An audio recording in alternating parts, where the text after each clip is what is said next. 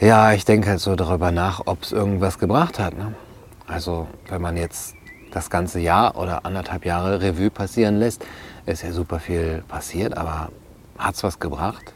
Also hat sich gelohnt?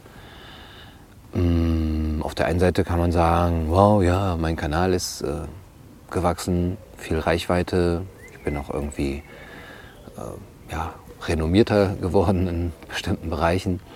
Auf der anderen Seite, ja, du hast auch einen Ruf verloren oder irgendwie äh, dir auch irgendwelche Türen zugeschlagen.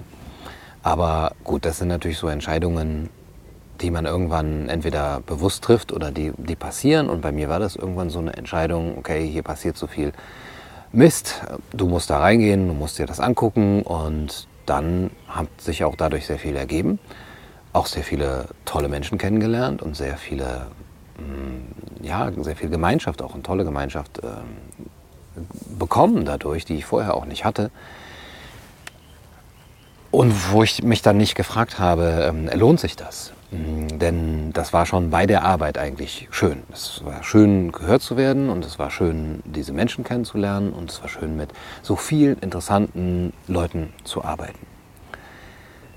Und jetzt, so nach anderthalb Jahren, es ist jetzt ja gerade Sommer und merke ich so, hm, mach mal kurz Pause, denn kann man jetzt auch nicht die ganze Zeit. Also ich habe das Gefühl, ich bin so seit äh, anderthalb Jahren so auf der auf dieser Frequenz hier so ganz oben, sehr viel in der Kommunikation, sehr viel so in einem sehr schnellen Nachdenken. Es ist nicht alles immer so super intensiv und, und tiefgründig und, und lange nachgedacht, wie ich es mir wünschen würde, wie es jetzt eigentlich zum Beispiel für ein Buch oder für, wirklich für eine neue mm, wissenschaftliche oder philosophische Erkenntnis eigentlich nötig wäre.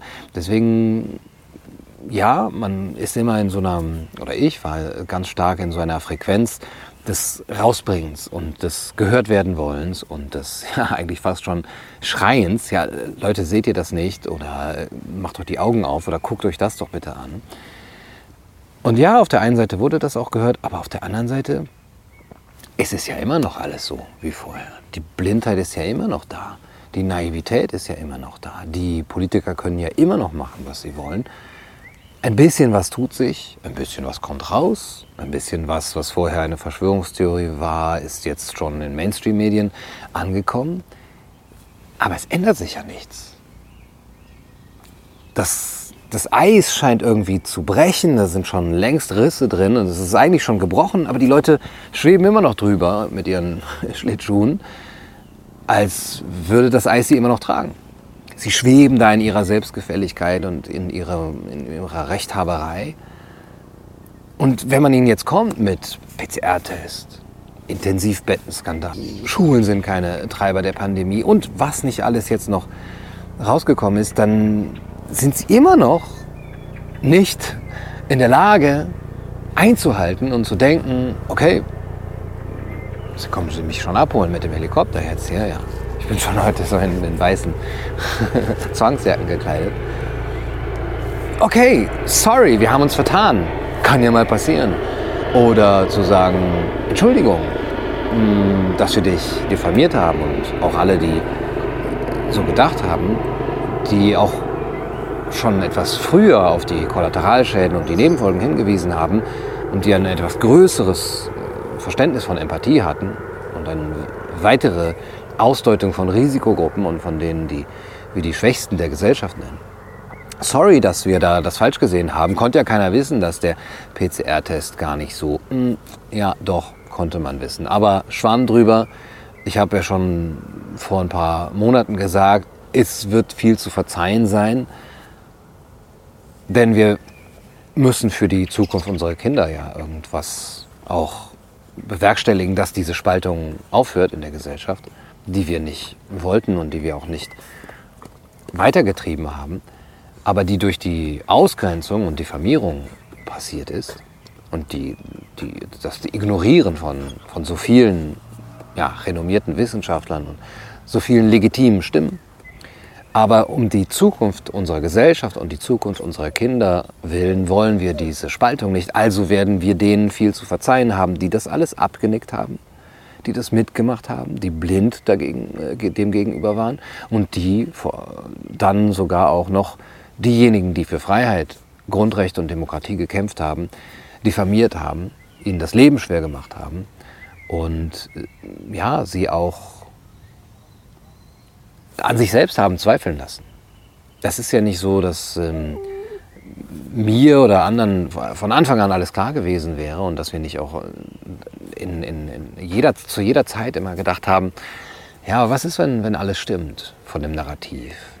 Was ist, wenn Lockdowns die einzige Alternative sind? Was ist, wenn der PCR-Test doch Infektionen nachweisen kann und sogar Krankheit nachweisen kann? Und wenn diese Krankheit doch so schlimm ist, dass kein Gesundheitssystem der Welt das aushalten kann? Und was ist, wenn man ein Gesundheitssystem nur auf diese Weise vor dem Kollaps retten kann?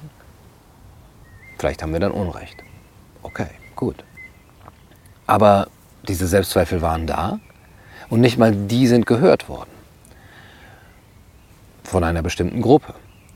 Und denen werden wir zu verzeihen haben. Und dann habe ich mich gefragt, aber was, was bringt es? Was bringt es? Wir kommen ja gar nicht dazu, dass unser Verzeihen ihnen etwas wert wäre, weil sie sich niemals schuldig fühlen werden. Es gibt eine schöne äh, Fabel, ich glaube von La Fontaine, wo der Junge, der einen äh, Fuchs, einen jungen Fuchs gefangen hat, nicht einsehen will, dass das ein Fehler war und ihn unter seinem, unter seinem Wams versteckt.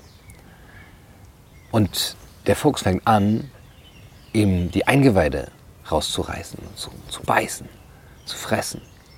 Und der Junge kann nicht eingestehen, dass es ein Fehler war, den Fuchs genommen zu haben. Und so behält er ihn die ganze Zeit bei sich um den Preis der eigenen Zerstörung. Und wenn ich sehe, wie groß die Blindheit und auch der Wille weiterhin zur Ausgrenzung ist, dann frage ich mich doch, hat es sich gelohnt, dieses ganze Jahr so zu arbeiten? Hat es sich gelohnt, auch zum Beispiel gesundheitlich? Ich merke jetzt gerade, ja, okay, wenn ich jetzt noch länger so weitermache, das wird wahrscheinlich irgendwann so ein Burnout. Das gibt so ein paar gesundheitliche, körperliche Erscheinungen, wo ich sage, hm, da musst du vielleicht ein bisschen vorsichtig sein. Ist es das wert? Ist es das wert, seine eigene Krankheit äh, zu riskieren, seine eigene Gesundheit aufs Spiel zu setzen, wenn letztendlich nichts daraus folgt? Also ich habe jetzt nicht gehofft, dass ja, ja, genau. Ähm, Ja, ist doch gut. Es geht mir doch gut. Es geht mir gut. Es ist doch alles in Ordnung. mein Therapiehund. Therapeil mich. Jetzt geht's mir schon viel besser. Ähm, ja, es ist eine Live-Sendung. ja. Also es geht mir gut. Aber ist es das wert, seine eigene Gesundheit aufs Spiel zu setzen für eine Gesellschaft, die überhaupt nicht umdenken will. Und wo das Leid der Kinder in Kauf genommen wird und man dafür, dass man dafür kämpft, noch verlacht wird und ausgegrenzt wird und dann eben auch noch ja, gesundheitliche Schäden hat. Wenn ja nicht mal diejenigen, für die man das macht, also zum Beispiel die Eltern oder auch die Kinder, das einsehen können, weil sie gerne die Maske tragen und weil sie gerne denken, sie wären geschützt und es, es ginge um ihre Gesundheit. Ja, diese Fragen äh, stelle ich mir und die sind jetzt auch nicht so einfach zu beantworten. Ähm, das ist auch nicht so, dass ähm, ich mich jetzt irgendwie äh, als Opfer sehe oder so. Es ist ja meine eigene Entscheidung und es kommt, wie gesagt, auch viel, viel Gutes äh, damit einher. Aber letztendlich ist doch die Frage, ob man das tun sollte. Oder ob man nicht einfach rausgehen sollte mit den Leuten, die das auch möchten und einfach nur noch etwas Positives machen. In einem Garten sitzen, an den Rosen riechen und sich gar nicht mehr darum kümmern, um das Narrativ. Es nicht kritisieren, nicht mal die Leute, die noch daran glauben, zu bemitleiden. Denn wer geimpft werden will, ja, der soll sich impfen lassen. Ich bin der Letzte, der jemandem irgendwas aus, ausreden würde. Und wer gerne Masken trägt, ja, der soll das machen. Und wer gerne sein eigenes Land und die Demokratie und die Grundrechte gefährdet sieht, tja, der soll das machen, kann ich sagen, wenn ich da draußen bin und mir etwas Positives aufgebaut habe. Vielleicht tut es auch der Gesundheit besser. Vielleicht geht es einem damit besser. Ich weiß es nicht. Nur du sollst der Kaiser meines Herzens